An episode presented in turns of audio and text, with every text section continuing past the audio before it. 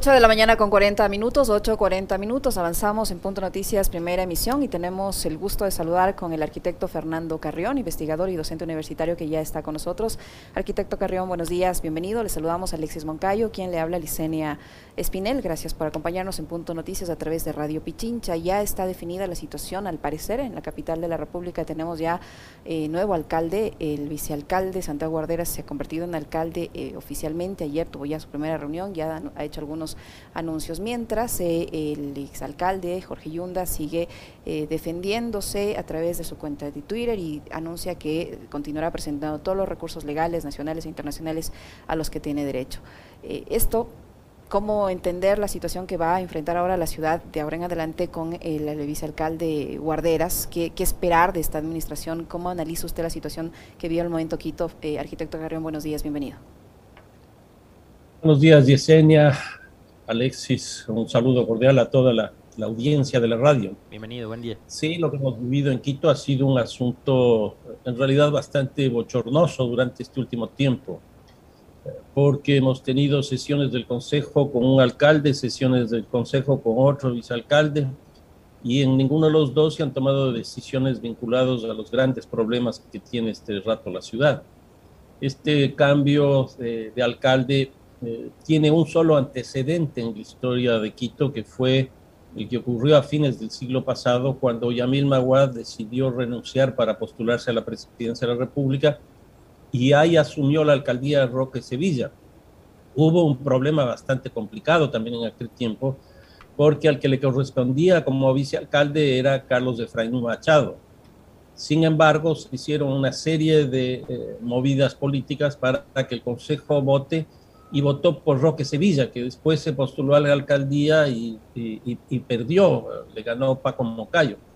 Ahora la situación es distinta, pero también es un recambio eh, de, eh, del, alcalde, en este caso por el pedido de 14 eh, alcaldes, esto es las tres cuartas partes del Consejo ante una solicitud de un frente de, profesionales, es decir, de un sistema de participación ciudadana, que se decide la, remoción. Eh, frente a eso, pues han habido los distintos alegatos jurídicos eh, que, han estado en, ámbitos también diferentes y da la impresión pues que finalmente ayer se cierra este ciclo y se abre otro. Eh, vamos a ver qué es lo que ocurre hacia el futuro. Arquitecto, este tema pasa más por lo jurídico, porque digamos, a ver, empieza con unas denuncias de corrupción que están siguiendo su curso eh, a través de las investigaciones judiciales, pero termina convirtiéndose en un asunto más de carácter político, incluso con la intervención de eh, gremios eh, y otras organizaciones por fuera del municipio. ¿Cuánto bien le hace esto a la ciudad en general? Porque en medio de todo está la ciudad y están los quiteños. No, la verdad es que esto no, o sea, tiene su expresión final en el ámbito jurídico, pero este es un tema eminentemente político. Yo creo que eso no, no se puede desconocer. ¿Y por qué esto? Porque si fuera jurídico, esto tendría que ventilarse entre fiscalía y los jueces y, listo. Ah, ese es un problema que, que, además está caminando por, su propio eh, rumbo. O si fuera un tema ciudadano, sería eh, una solicitud que hace un grupo de, de, personas ante el Consejo Nacional Electoral, califica esto y nos vamos a una consulta. Pero una decisión del Consejo donde están representados eh, los partidos políticos y donde la decisión no es jurídica, eh, el tema es sin duda político. Y aquí, claro, a mí sí me preocupa mucho que durante estos últimos, yo diría, dos, tres meses, eh, el municipio haya estado prácticamente paralizado, eh, no se hayan enfrentado los grandes problemas. Eh, por ejemplo, el caso, el caso del Consejo no ha resuelto hasta ahora, durante un año, durante un año, cuál es, qué, se define como arma blanca. ¿Y por qué? Porque se está planteando que uno de los grandes problemas que tiene la ciudad de Quito es la seguridad y que se están cometiendo muchos hechos delictivos con arma blanca pero un año no ha sido capaz la comisión ni el consejo de aprobar eso. En segundo lugar, estamos en plena discusión del plan de uso y gestión del suelo, que esto debió haberse aprobado legalmente y constitucionalmente hace un buen tiempo y se pidió un aplazamiento hasta septiembre porque el Consejo no ha sido capaz de aprobar una situación de ese tipo. Y aquí básicamente lo que estamos recibiendo son unas presiones de los sectores inmobiliarios, etcétera, para que ese, ese plan de uso y gestión del suelo vaya en beneficio de ellos. Pero tampoco la Secretaría de Territorio y Vivienda ha sido capaz de generar ninguna ordenanza de, eh, de, estímulo económico desde que apareció el COVID. En otras palabras, yo creo que la ciudad ha estado al margen y lo único que ha operado es la cuestión política y de una forma francamente altamente destructiva. Arquitecto Carrión, ¿qué tanto bien le hace a, la ciudad el, el, manejo legal que se ha dado este caso? Porque mire que el mismo, hasta ayer, alcalde Yunda se quejaba a la salida de su, de su diligencia en la Corte, eh, en el Complejo Judicial Norte, que el concejal Abad supo con anterioridad que, a qué jueza le iba a tocar la causa, supo con anterioridad la sentencia que iba a dictar la jueza. Eh, y mientras tanto, eh, cuando se dieron los recursos a favor del señor Yunda, el Consejo de la Judicatura abre una investigación, estos jueces los suspende, pero no ha dicho nada respecto a los otros jueces que ahora han terminado eh, resolviendo en contra del señor Yunda. ¿Cómo esto le afecta también a la posibilidad de, que pueda hacer una, una gestión con legitimidad del señor Guarderas? O sea, yo creo que esto le afecta en primerísimo lugar a la institucionalidad pública del país.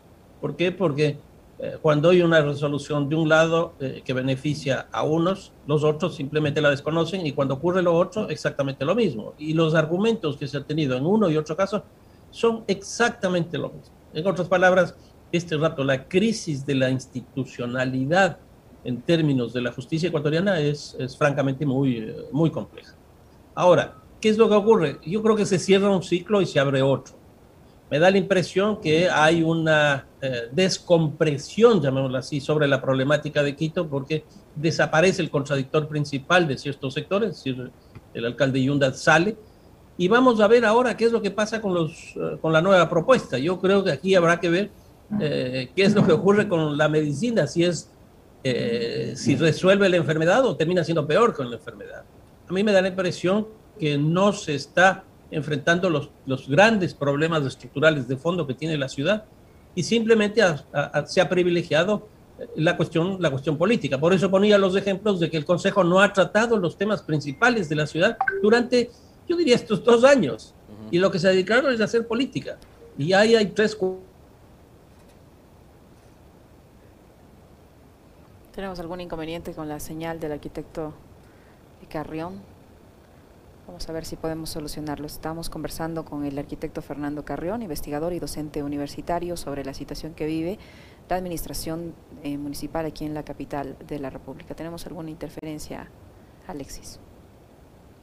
Sí, ojalá pueda, pueda conectarse. Si no, se puede retomar eh, el contacto a través de la sesión de Zoom. Sería bueno si le podemos contactar telefónicamente para continuar con este diálogo que está bastante interesante. Hablaba el arquitecto Carrión sobre los, los temas importantes que tenía pendiente el, el municipio, el cabildo, y uno de esos era, fíjate, y, llegó con esta iniciativa Yunda, y fue una de las cosas que trabajó el arquitecto Carrión cuando se incorporó al equipo de asesores, era eh, la elaboración de este Estatuto Autonómico de Quito, que finalmente no quedó en nada vemos que, por ejemplo, el tema del metro, que es transversal a tres administraciones municipales, Barrera, Rodas y Yunda, y todavía no sabemos en qué fecha va a entrar a operar el sistema de metro, que según los entendidos se convertiría como en la especie de columna vertebral de la transportación pública en la ciudad.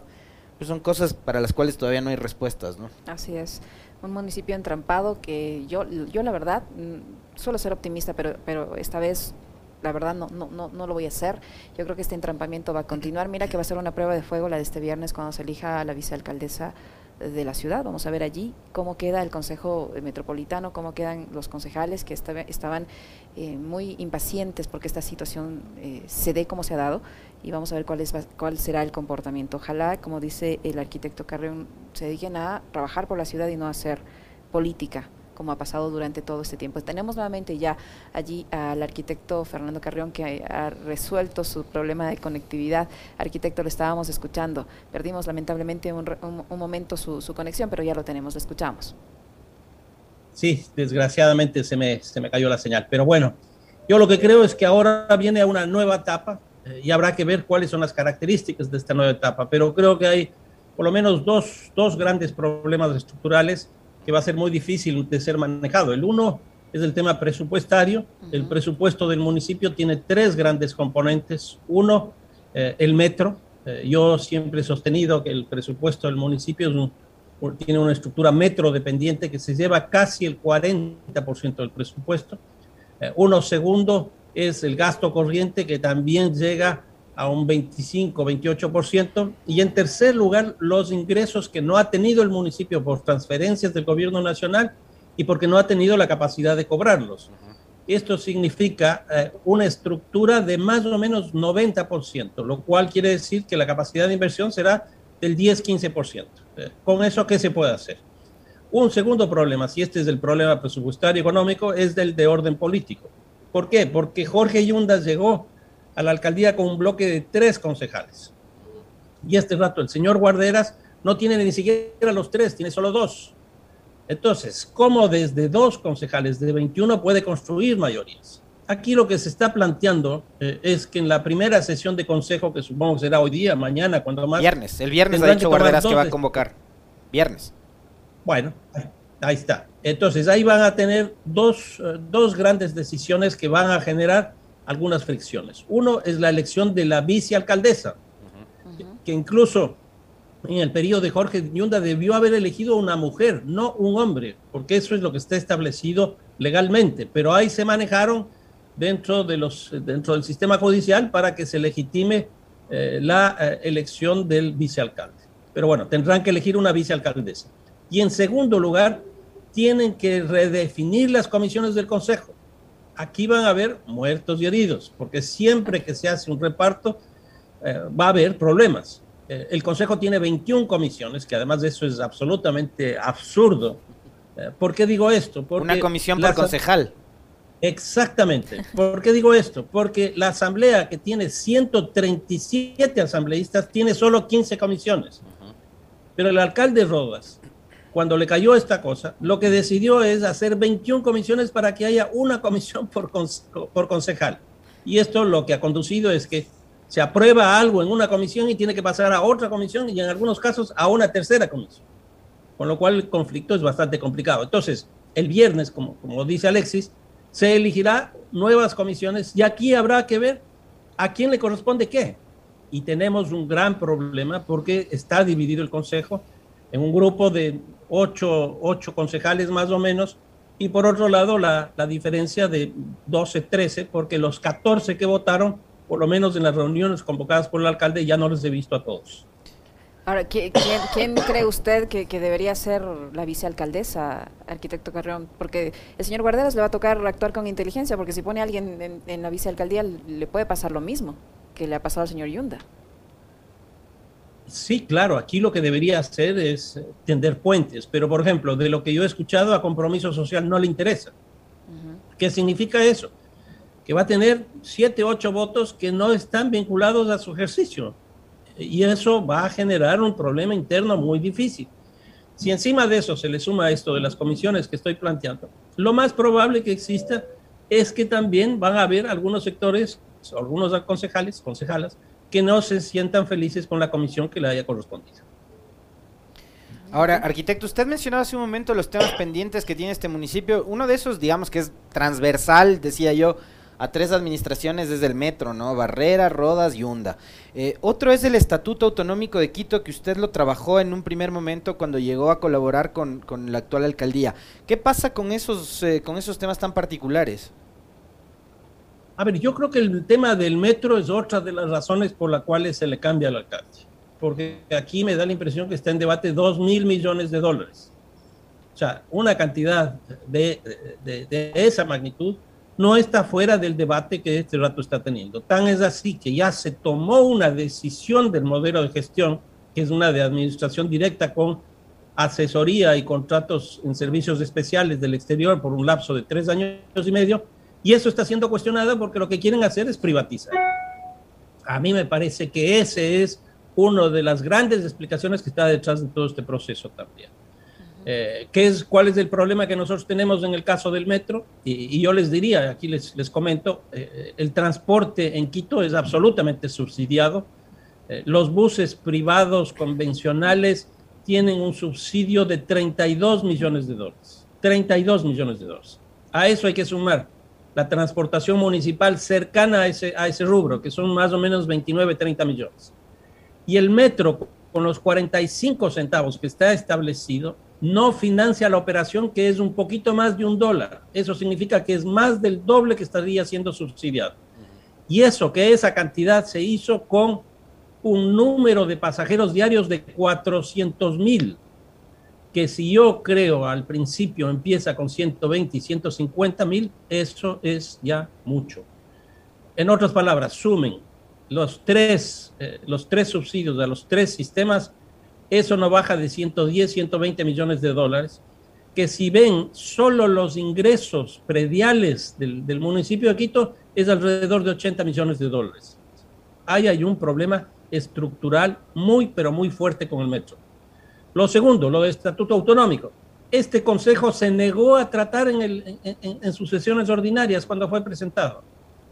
¿Y qué es lo que hubiera ocurrido? Gran parte de los problemas que nosotros tenemos de este rato se hubieran resuelto pero decidieron no tratar porque el tema principal para ellos es político.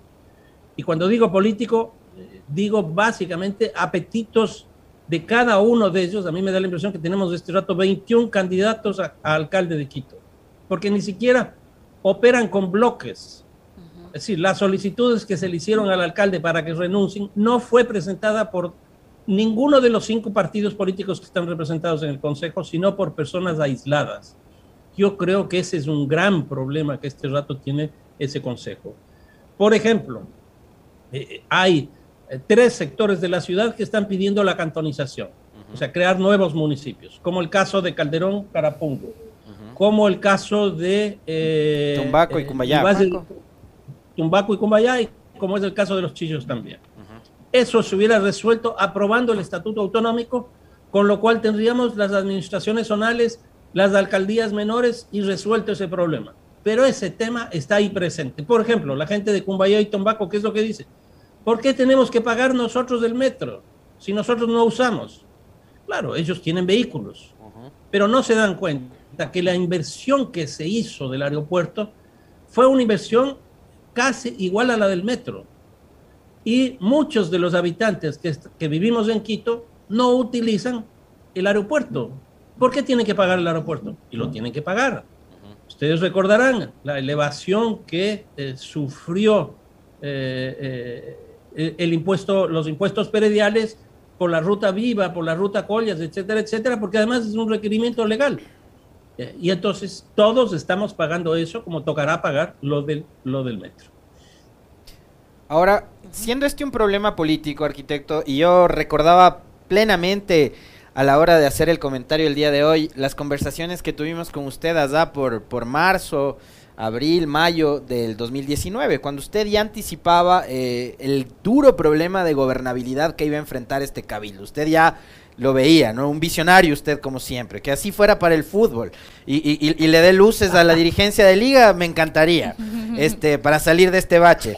Pero eh, Ahora se vienen elecciones seccionales en el 23 y las organizaciones políticas que atomizaron con 18 candidaturas, eh, fíjese usted dice, hay ya 21 precandidatos porque todos los concejales se creen predestinados, incluido Guarderas, incluido Yunda, que si no le quitan sus derechos políticos podría ser nuevamente candidato en 2023. Em, ¿Qué va a pasar? Las organizaciones políticas tienen que tomarse ya en serio la, política misma en, nuestro país y en Quito, porque estamos hablando de que la capital está, está sentando un pésimo precedente para la gobernabilidad y para la democracia, además, con lo que ha sucedido esta semana. A ver, dos, dos cosas respecto a esto, Alexis. Eh, una primera es que todo el mundo dice que esta alcaldía va a ser una alcaldía de transición durante 20 meses. A mí me da la impresión que eso, esta alcaldía de transición va a ser hasta principios del próximo año por el tema electoral. Nosotros somos gente que empezamos las campañas electorales mínimo con un año de anticipación. Correcto. Mínimo.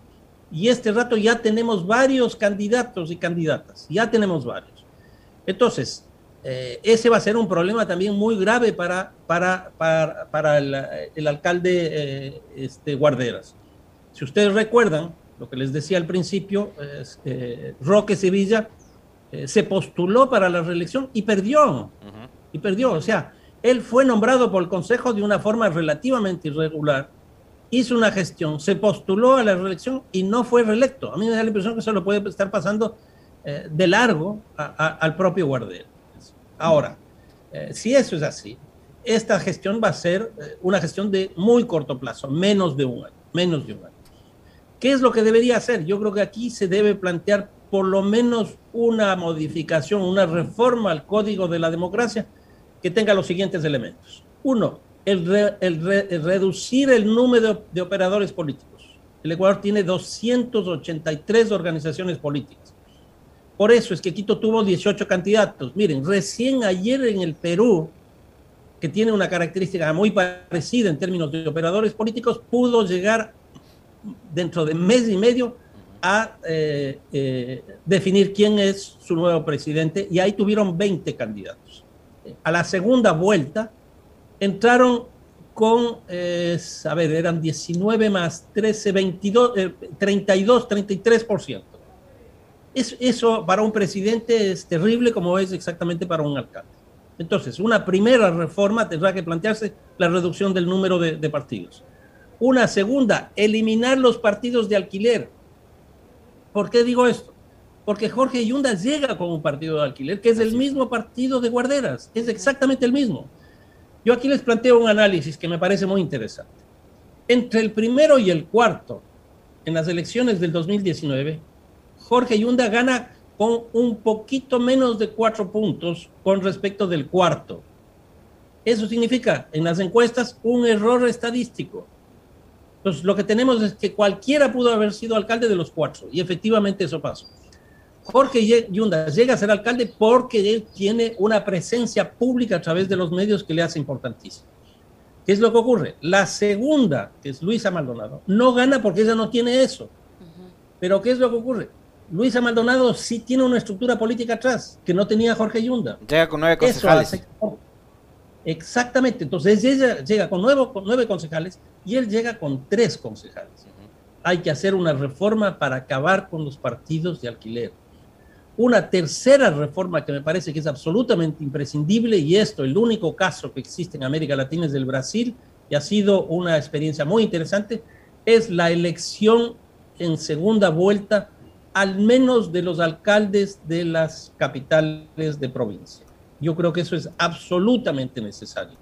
Yo acabo de estar la semana antepasada en Guayaquil y me da la impresión que vamos a tener en Guayaquil, si es que se mantiene esto, no menos de 12 a 13 candidatos a la alcaldía, lo cual eh, va a reproducir este grave problema que, que estoy señalando.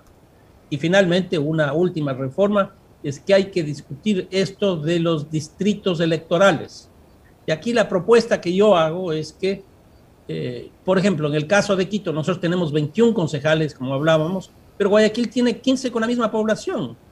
¿Por qué no regresar al mismo número de 15 para que no se gaste 6 millones de dólares, que eso es lo que gastan los concejales, y eh, tengamos solo 15 concejales y esos concejales, unos sean representantes de los distritos electorales y otro de todo el distrito metropolitano de Quito, muy parecido a lo que tiene la Asamblea Nacional, donde hay eh, representantes nacionales y representantes provinciales. Yo creo que esas, esas cuatro o cinco reformas al Código de la Democracia le harían muchísimo bien, no solo a Quito, sino en general a todo el país.